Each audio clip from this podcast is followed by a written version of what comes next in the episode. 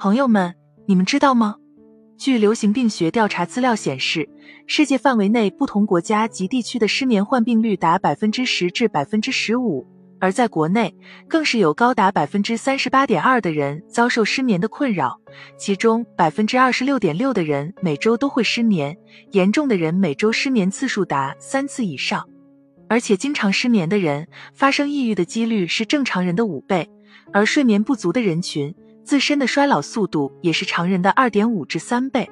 现代社会白天压力大，晚上睡不着，就会导致心情越来越烦躁，精神越来越恍惚。如果失眠的人长此以往，负能量得不到充分的释放，精神状态每天都游走在崩溃的边缘。所以，为了强制自己入睡，有些人就采用吃安眠药的方式。但其实这样的做法也只是暂时的，因为除了损伤身体。你很清楚的一点就是不可能吃一辈子安眠药。那今天就来跟大家分享一个国外的纪录片，纪录片的内容就是给失眠者的十个睡眠建议。因为这十个建议都是基于具体的科学测试，所以实用性都是非常强的。第一点是降低身体温度，产生睡意。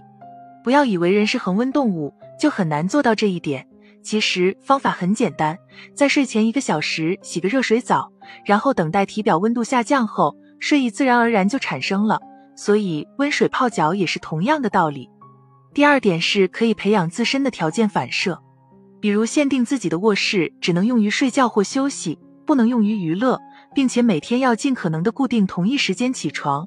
这个方法需要失眠的人有长期坚持的习惯，一旦习惯养成了，就会让人一走进卧室就能有产生睡意的感觉。第三点是平时可以适当利用打盹的方法来补充睡眠不足，比如每天利用中午午休的时间睡半个小时左右就可以了。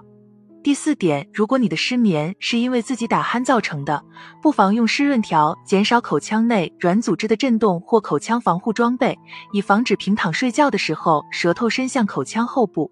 但如果你的鼾声比较严重，建议最好还是去看医生，解决打鼾问题。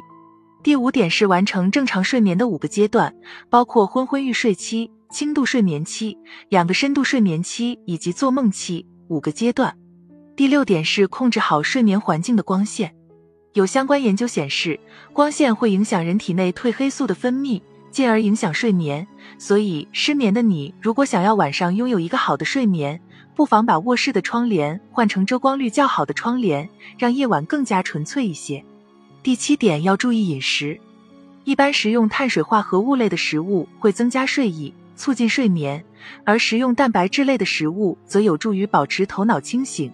所以建议失眠人群在睡觉前尽量少吃或不吃富含蛋白质的食物。第八点，控制好体内的生物钟。人的体内有食物钟，在饥饿十六个小时之后，食物钟才会激活来控制睡眠。在你跨时间区旅行或出差时，想要消除时差，先进食十六小时。当你到达目的地之后，在第一个正常的就餐时间进食，能快调整生物钟与当地时区一致。第九点，如果你的失眠是因为运动引起的，这时候如果你想要拥有良好睡眠，不妨使肌肉放松一下，做个按摩，这样可以显著减轻压力，对促进睡眠有奇效。最后一点是自然疗法助眠。利用纯天然的薰衣草做香薰，再选择一张健康舒适的床具。